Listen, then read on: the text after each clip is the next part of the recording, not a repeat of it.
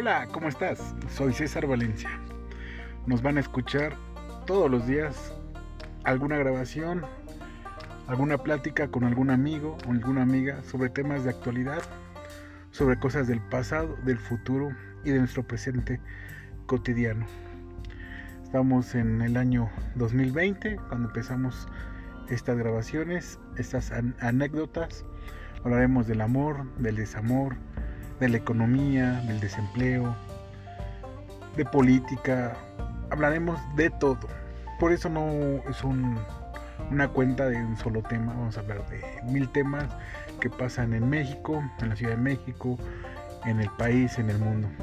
Saludos a nuestros amigos del universo que llegan hasta allá y nos van a conocer lo que pensamos los hombres y las mujeres aquí en México.